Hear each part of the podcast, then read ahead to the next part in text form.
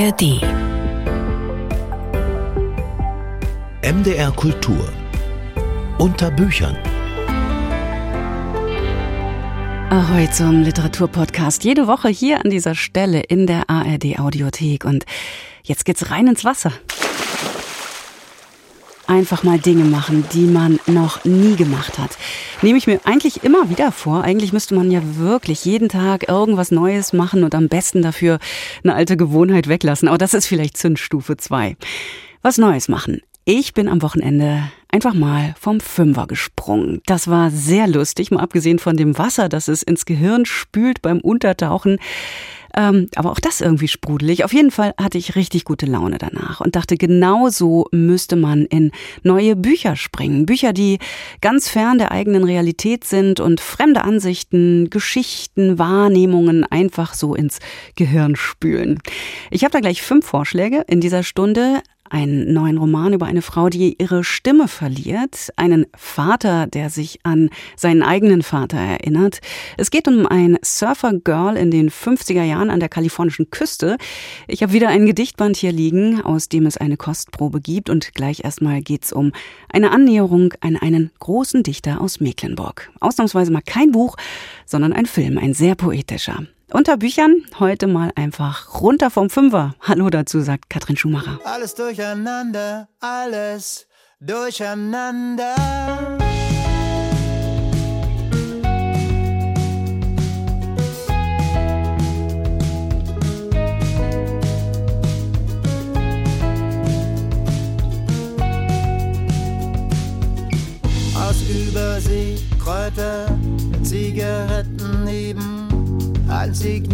VHS-Kassetten. Köder für Regenbogenforellen, Moskitonetze und ein Tropenhelm. Fremde Schlüssel, die mir nicht gehören, die sich in dieser Tasche wie Kaninchen vermehren. Ein Taschenmesser mit ner rostigen Klinge hunderttausend merkwürdige Dinge. Alles durcheinander, alles durcheinander. In meiner Tasche aus schmutzigem Segeltuch. Alles durcheinander und ich finde nichts, jedenfalls nicht, wonach ich suche.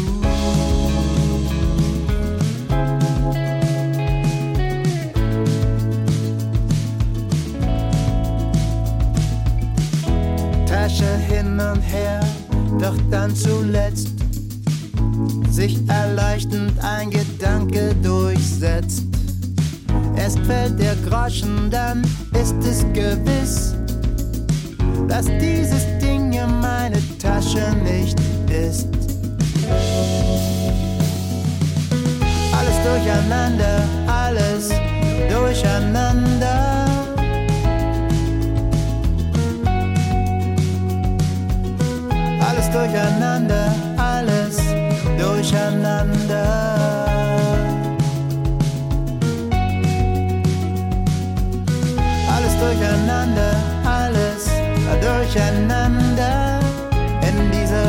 Tasche aus schmutzigem Segeltuch.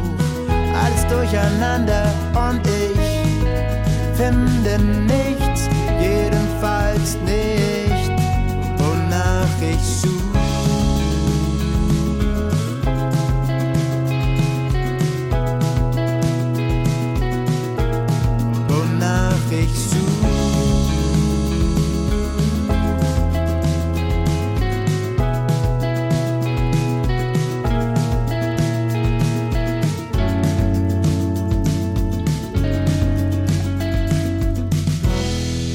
Keimzeit waren das mit Alles Durcheinander und hier ist unter Büchern von MDR Kultur. Uwe Jonsson ist einer der großen Einzelgänger der deutschen Literaturgeschichte. In den letzten eineinhalb Jahrzehnten seines Lebens, Deutschland lag bereits hinter ihm, arbeitete er an seinem Opus Magnum, dem vierbändigen Roman Jahrestage, und wollte eigentlich dann wieder in seine Heimat zurückkehren, nach Mecklenburg, die Gegend, die ihn wohl am meisten geprägt hat. Was ist aus Jonsons Gegend geworden? Welche Spuren finden sich von ihm? Fragen, die nun der Dokumentarfilmer Volker Köpp aufgegriffen hat. Mecklenburg, Vorpommern, Pommern, Nordbrandenburg. Wir kennen diese Landschaften aus diversen Köpp-Filmen. Immer wieder hat er sie porträtiert. Gehen und bleiben heißt nun sein neuer, fast dreistündiger Film. Große Empfehlung, poetisches Kino. Lars Meyer stellt uns den Film vor. Am Ende könnte man mir nachsagen, ich sei jemand, der hat es mit Flüssen. Wohl wahr. Uwe Jonsson hat viel über Flüsse und Gewässer geschrieben, und das ist auch bezeichnend für seine Position irgendwo dazwischen. Er war und bleibt ein Solitär der deutschen Literaturgeschichte, fremd im Osten wie im Westen, ein geheimnisvoller Schriftsteller aus der DDR, der dem großen Wasser nach New York folgte und dessen Leben an der Mündung der Themse endete. Aber wohin ich in Wahrheit gehöre, das ist die dicht umwaldete Seenplatte Mecklenburgs, von Plau bis Templin, entlang der Elde und der Havel. Und dort hoffe ich, mich in meiner nächsten Arbeit aufzuhalten. Wozu es nicht mehr kam.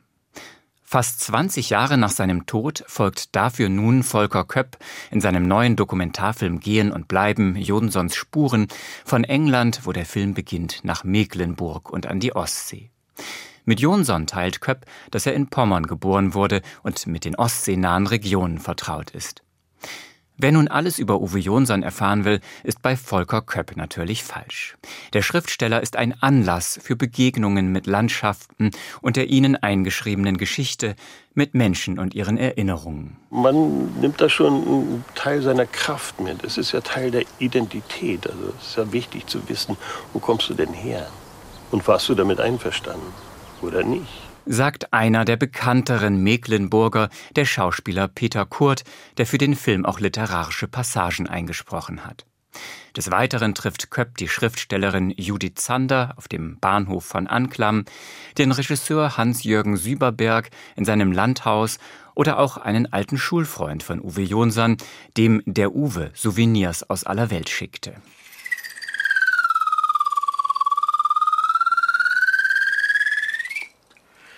Sowas verschickt Uwe Jonsson, der Weltschriftsteller. Die Katze vor dem Vogelkäfig als Plastikpfeife. Der Film besteht aus vielen losen Enden, die mal mehr, mal weniger mit Jonsson verknüpft sind. Dafür gibt es wie üblich ausführliche Schwenks über die Ostsee und hinauf zum Himmel. Ohne Frage, Köpp hätte seinen zwei, dreiviertelstündigen Film mehr verdichten können. Doch der Luxus, sich Zeit zu nehmen, auf dynamische Schnitte oder Einblendungen zu verzichten, alles im Moment zu sehen und zu hören, macht den Film aus. Wie er funktioniert, bringt eine Protagonistin auf den Punkt. Und es ist ja immer so, dass das Große und das Kleine dann am Ende zusammenhängen. Also ich kann hier meine Füße ins Wasser tun und letztlich dann doch daran denken, dass Menschen im Mittelmeer ertrinken. Und wenn man das aber jeden Tag tut, dann ist man wahrscheinlich gelähmt. Da klingt auch Uwe Jonsons Perspektive an. Beim Baden an der Ostsee rief er sich die Toten des Dampfers Cap Arcona vor Augen, die 1945 in der Lübecker Bucht trieben. Über 6000 KZ-Häftlinge kamen bei der Versenkung des Schiffes ums Leben. Die Bezüge zum Ukraine-Krieg, die Köpp aus dem Off an manche Gesprächspartner heranträgt, wirken dagegen etwas konstruiert. Natürlich, die historisch zerrissene Landschaft der Westukraine, auch das ist seine Gegend, die er für die Tschernowitz-Filme oder für in Sarmatien bereiste. Es konnte ihn auch in Mecklenburg nicht kalt lassen, was während der Dreharbeiten geschah. Doch noch einmal zurück zu Uwe Jonsson. Wer ganz oben auf dem Fischland gestanden hat, kennt die Farbe des Boddens und die Farbe des Meeres. Beide jeden Tag sich nicht gleich und untereinander nicht. Zumindest daran wird sich so schnell nichts ändern. Gehen und Bleiben betrachtet Uwe Jonsson als einen zeitlosen Schriftsteller, mit dem man sich durchaus wieder beschäftigen sollte. Ein fantastischer Film mit poetischen, traumverlorenen Bildern. Die Empfehlung kann ich ganz und gar unterschreiben. Ich habe den Film nämlich schon im Frühjahr bei der Berlinale gesehen und habe die Bilder immer noch im Kopf. Volker Körbs neuer Film Gehen und Bleiben auf den Spuren von Uwe Jonsson.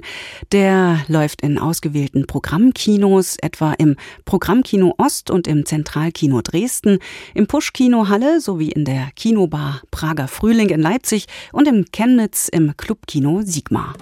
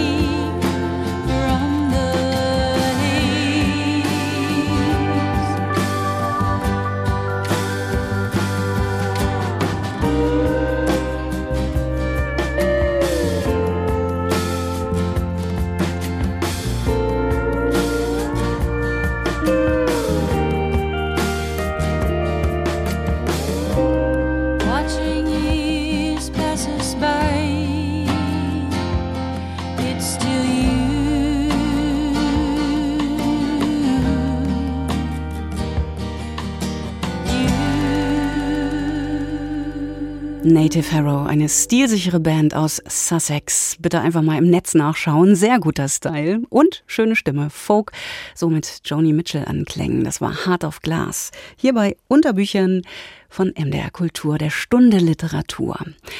Wenn man dieser Tage durch Buchhandlungen schlendert, ich habe es schon mal erwähnt an dieser Stelle, da stechen einem die Aufmachungen etlicher Neuerscheinungen ins Auge. Denn auf vielen Covern sind Frauen in schicken Badeanzügen abgebildet, beim Tauchen, am Beckenrand oder eben am Strand. So auch der Fall bei einem neu übersetzten Surfroman aus den späten 50ern. Gidget, Mein Sommer in Malibu lautet der Titel. Der Autor, Frederick Kohner, war in den 1930ern als Filmkritiker und Drehbuchautor unter anderem in Deutschland tätig. Nach der Machtergreifung der Nationalsozialisten siedelte er 1936 als jüdischer Emigrant mit seiner Familie ins sonnige Kalifornien über. In Hollywood konnte er unbehelligt als Drehbuchautor weiterarbeiten. Mit seinem semifiktionalen Romandebüt Gidget feierte er einen Welterfolg. Für die Romanheldin stand übrigens seine eigene Tochter Pate. Karen Müller stellt den Roman vor. Francie, noch keine 16 Jahre alt, lebt in Kalifornien, liest gerne französische Liebesromane und wird von den Wellen magnetisch angezogen. Irgendwer muss mich mit sechs Monaten in ein südkalifornisches Schwimmbad geworfen haben, und seitdem bin ich nicht mehr aus dem Wasser zu kriegen. Aber am allerbesten ist das Meer. Und damit meine ich nicht die krepelige Adria, ich meine den Pazifik. Ich bin diesen genialen Pazifik inzwischen von Carmel bis Coronado abgeschwommen und es gibt weltweit kein einziges Wasser, das an ihn herankäme.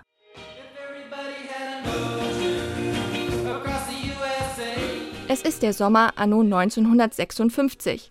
Mit ihren Eltern im Schlepptau fährt Francie an den Strand von Malibu, mit Radio und reichlich Proviant ausgerüstet und umgeben vom intensiven Geruch nach Jod, Seetang und Grillkohle.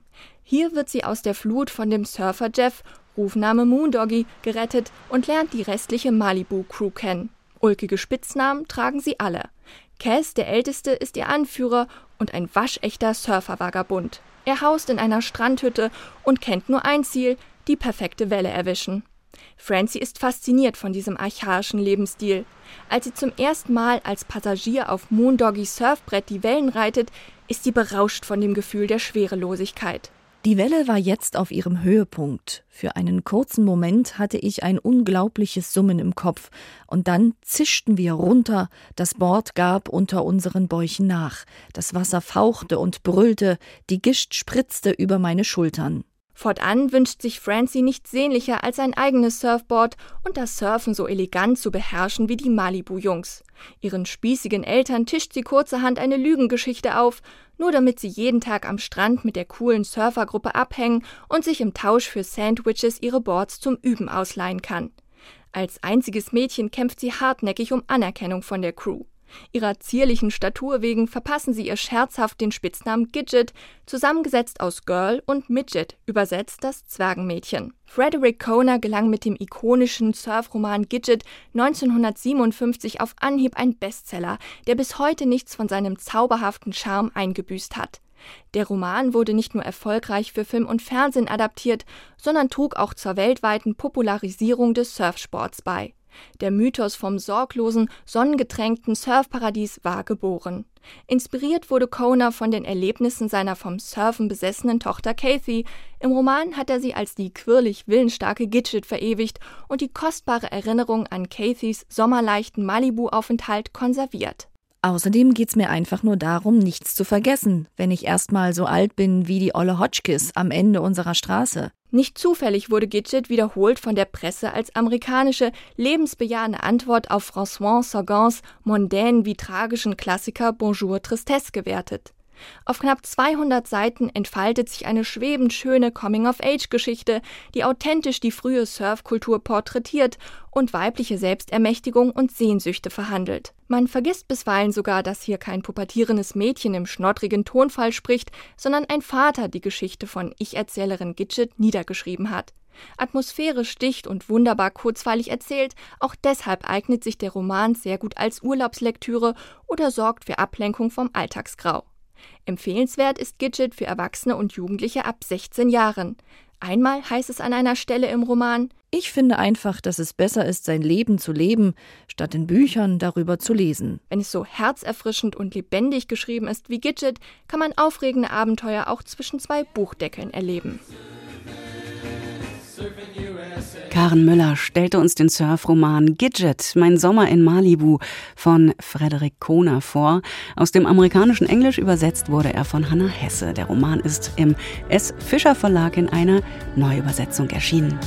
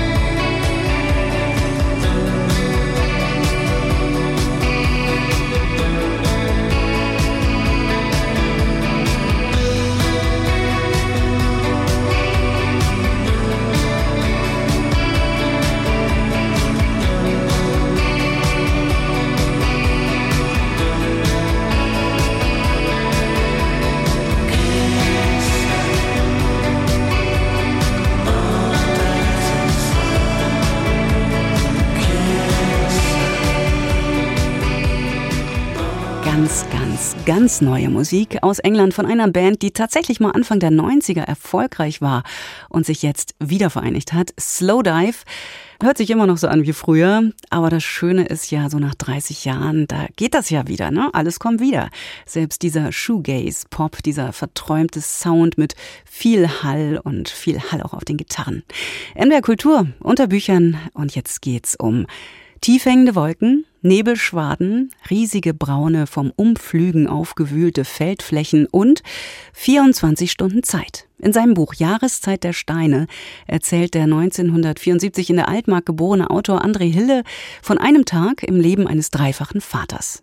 Hille lebt seit langem in Leipzig und gründete dort 2008 die Textmanufaktur, inzwischen eine der wichtigsten deutschen Autorenschulen. Jahreszeit der Steine, sein zweiter Roman und bei CH Beck erschienen. Anna Pröhle hat das Buch gelesen. Es ist die Unruhe. Sie prägt den Beginn und das Ende dieses Buches, scheint immer wieder durch und treibt den Protagonisten wie ein Motor voran, während sie ihn gleichzeitig auffühlt. Jahreszeit der Steine beginnt um Mitternacht mit einem Vater von drei Kindern, seiner Frau und eben dem Nachwuchs in einer ländlichen Umgebung.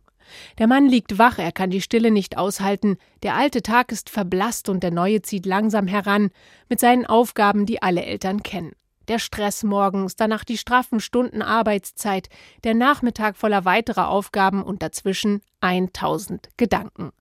André Hille erklärt den Ansatz seines Romans. Das Thema Familie ist für mich ganz zentral, sowieso immer schon, seitdem ich Kinder habe und in dem Buch natürlich noch mal mehr und zwar in zweifacher Hinsicht.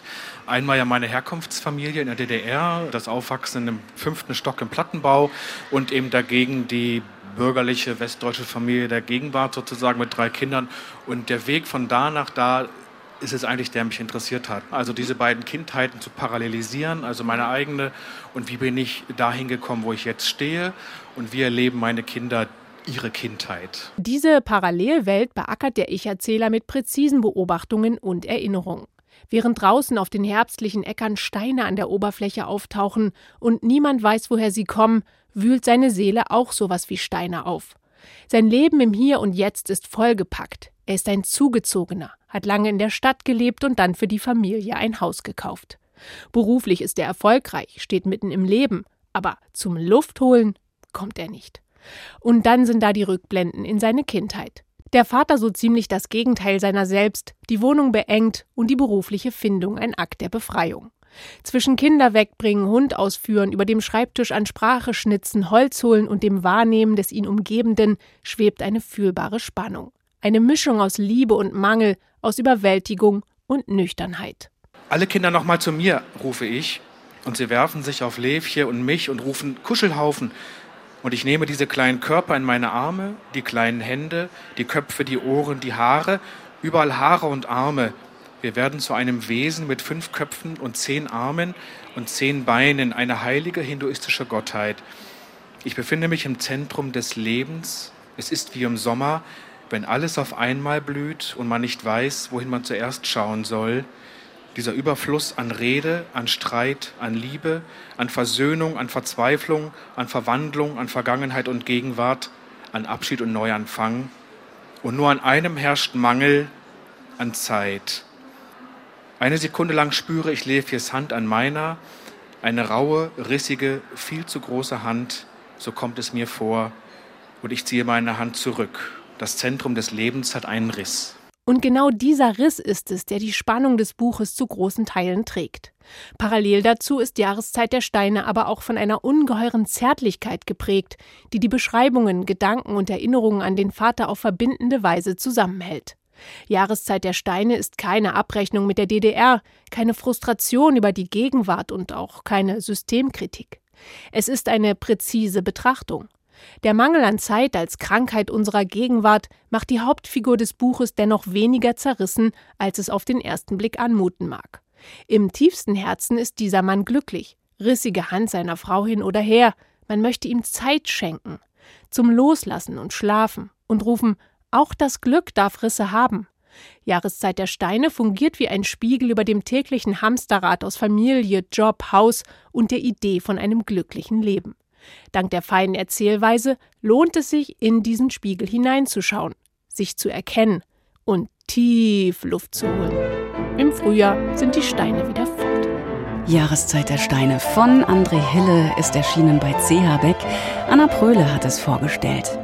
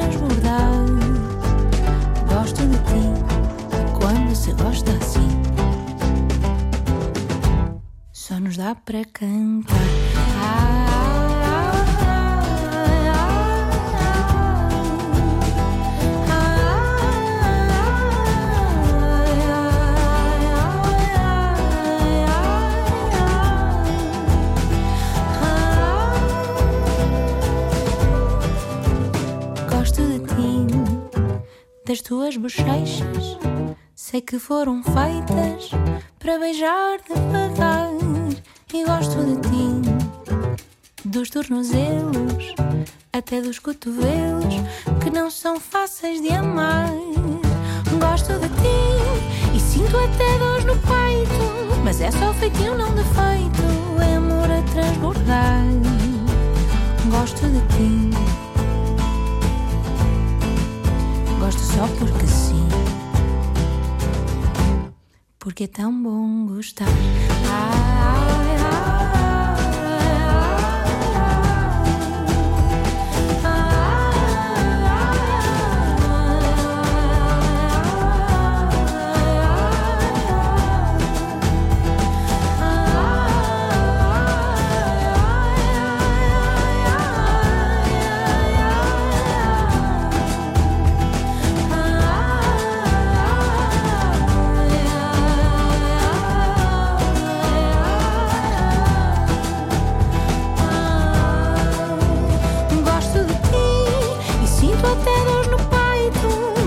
feitio, não defeito. É amor a transbordar.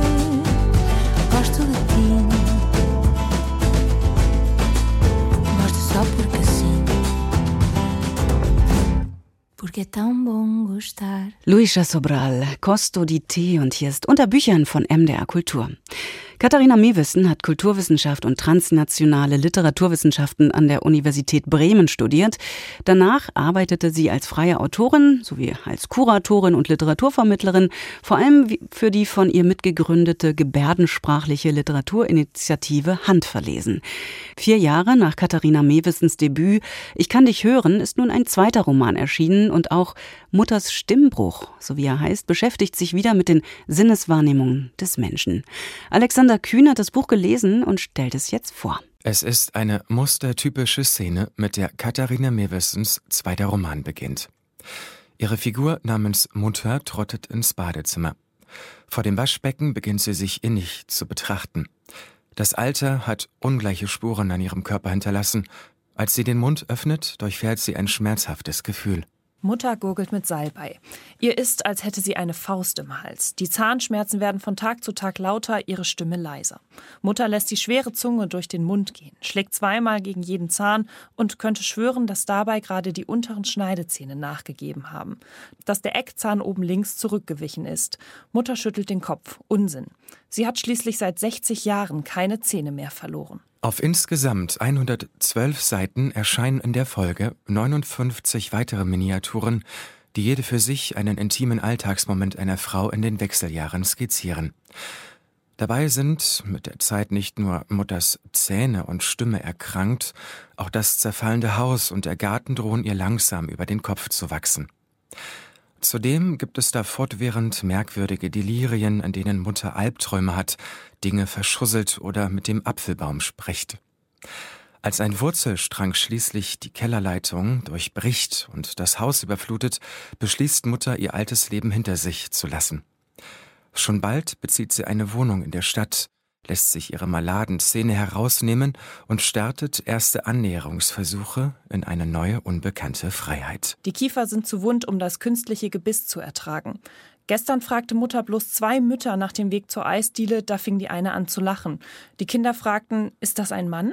Und die Mütter antworteten, wollt ihr ein Eis? Da brüllte Mutter zurück, ich bin ein Monster. Ohne Gebiss im Mund klang das so schaurig, die Kinder glaubten ihr aufs Wort. Mutter schämte sich und stürmte nach Hause. In Katharina Mewessens zweitem Buch wird die Lebenskrise einer Frau schrittweise dekonstruiert. Hier wird der literarische Versuch unternommen, verschiedene Sprachrepetitive ineinander zu mischen. Dies kommt nicht von ungefähr, forscht doch die Autorin, geboren 1991 an der Freien Universität Berlin zum Thema literarische Mündlichkeit. Katharina Mewissen spielt geradezu mit verschiedenen Möglichkeitsformen von Sprache, leichtfüßig, poetisch und direkt, obgleich das Thema Altern oftmals mit dem Gegenteil assoziiert ist. So erscheinen die wichtigsten Leitmotive, etwa Körper, Stimme, Sprechen, Hören oder Schweigen, in unterschiedlichen Alltagsmomenten, die allesamt unkonventionell mal skurril bis surreal, mal melancholisch bis humoristisch wirken können. Dabei begleiten wir die Figur im Fortgang der Erzählung nicht nur in ihrer Depression und Altersgebrechlichkeit. Wir erleben Mutter auch bei ihrer schrittweisen Genesung hinein in eine Art zweite Jugend. Mutter singt die Häuser hinauf. Die Stimme trägt erst, dann versucht sie, spannt, presst. Ein bisschen krächzt sie, kommt wieder klarer, ganz locker, brilliert und bricht. Mutter schnauft, öffnet den obersten Knopf ihres Hemdes, weitet den Gürtel um ein Loch und singt weiter im Hausschatten, dass die Leute sich im Schlaf drehen und wenden, bis sie aufstehen und ans Fenster treten, auf den Balkon und doch nicht sehen. Wer singt da so schrecklich, so schön? Mutters Stimmbruch ist ein schonungsloses Buch, das stilistisch in seiner sprachlichen Reduktion brilliert und viele aktuelle gesellschaftliche Krisenthemen in einem Kern zusammenbringt. Dabei steht die Mutterfigur der Autorin für eine anonyme Vielzahl, die in sozialer Isolation leben. Somit ist das Buch ein moderner Appell an uns alle, sich für ein Mehr an Verantwortung und Menschenwürde stark zu machen. Alexander Kühn war das mit seiner Lektüre von Katharina Mewissen Mutters Stimmbruch, erschienen im Verlag Klaus Wagenbach.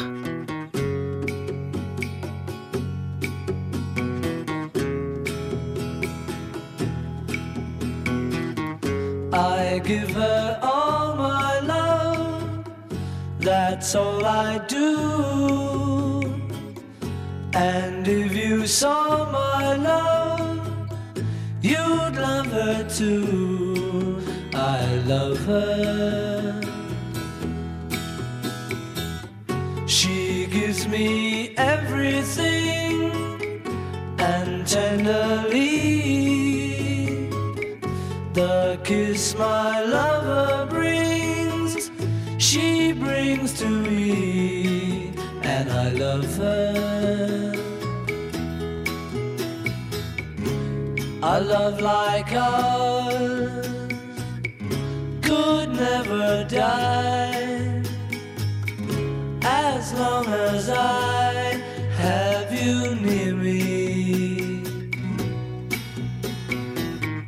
Bright are the stars that shine, dark is the sky.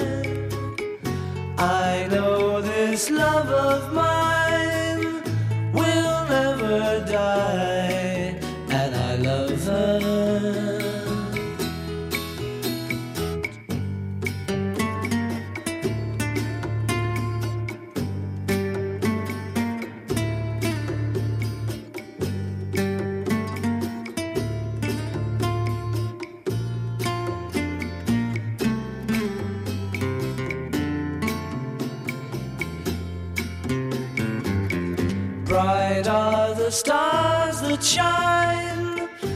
dark is the sky. I know this love of mine will never die, and I love her.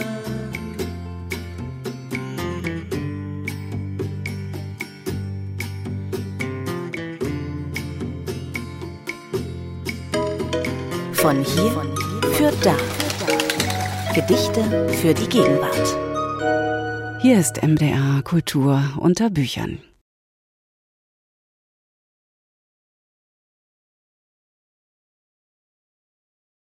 Jan Volker Röhnert ist 1976 in Gera geboren, lebt heute in Leipzig und ist ein literarischer Grenzüberschreiter. Seine Texte gehen meist in die Natur, in die vom Menschen berührte und die uns wiederum prägende. Jan Rönert ist Wissenschaftler, ist Sachbuchautor, ist Essayist, Übersetzer und Lyriker.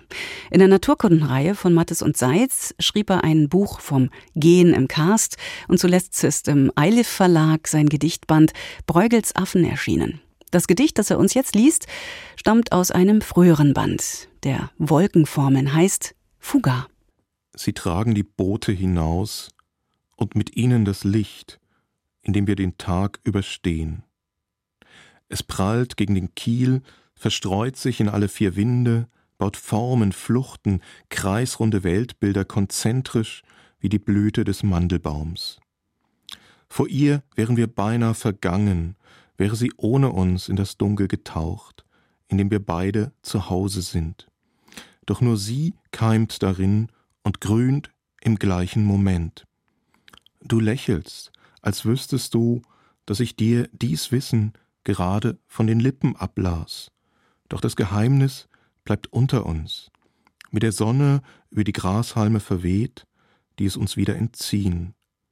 Bei den Baugerüsten der staubige Löwenzahn ist eine Erinnerung an Kaninchen, Wiesen und Straßenränder in einem anderen Licht, das nicht vergeht, solange der alte Film auf seiner Spule noch auf dem Dachboden liegt, die Dose beschriftet mit Ankerplast, das jetzt auf meinem Daumen klebt.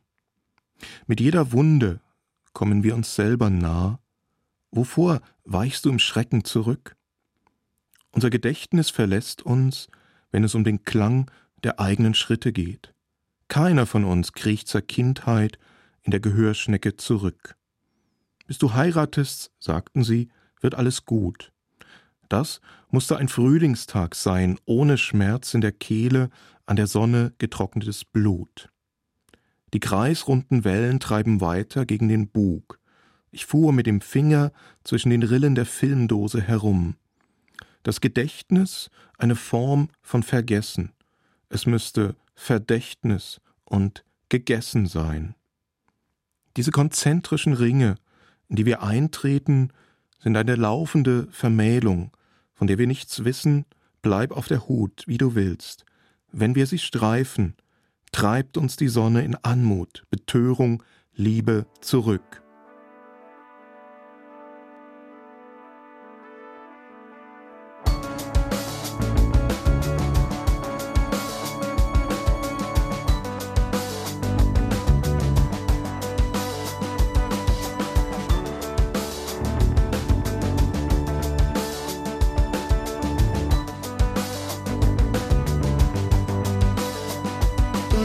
where,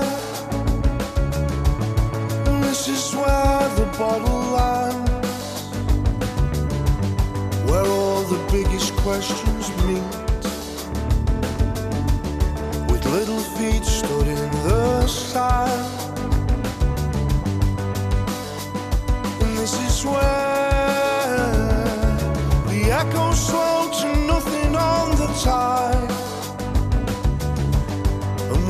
tiny pair of hands. Finds a seaworn piece of glass. And sets it as a sapphire in her mind. And there she stands.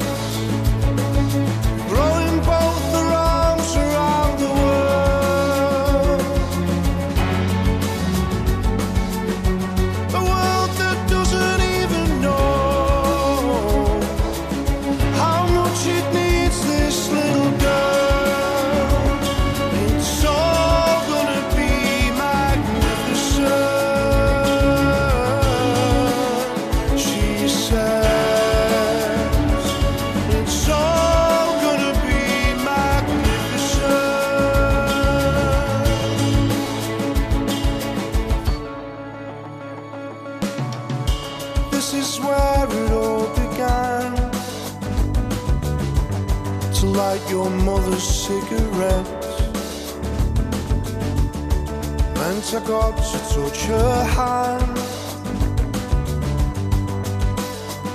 and my heart.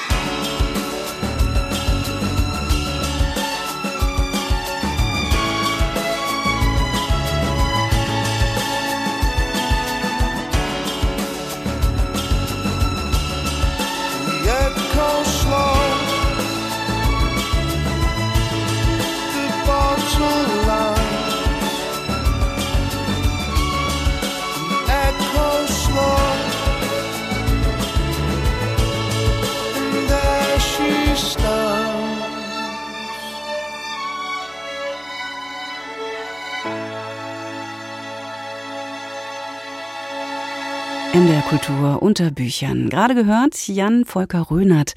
Das Gedicht Fuga, das stammt aus dem Band Wolkenformeln, erschienen in der Edition Faust Frankfurt am Main 2014. Mit dem Gedicht als Schlusspunkt, das war eine Stunde Literatur bei MDR Kultur, immer jeden Mittwoch frisch im Radio und in der ARD Audiothek. Die Bücher dieser Folge von Katharina Mewissen, André Hille, Frederik Kohner, Jan Rönert und dazu der Film über Uwe Jonsson von Volker Köpp. Auf das, was dabei war, mein Tipp, einfach mal reinspringen. Diese Folge unter Büchern, die kam vom Fünfer. Ahoi, sagt Katrin Schumacher. Today is gonna be the day that they're gonna throw it back to you. By now, you should have somehow realized what you gotta do. I don't believe that anybody feels the way I do about you now.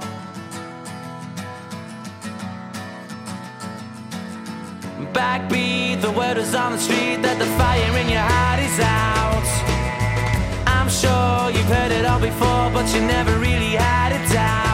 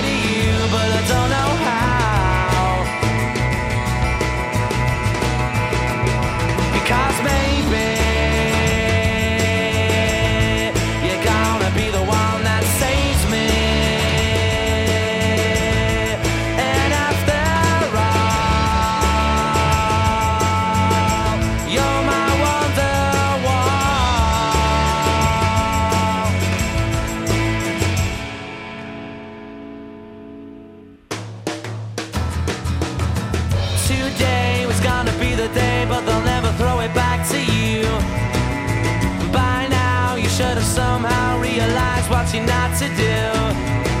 I don't believe that anybody feels the way I do about you now.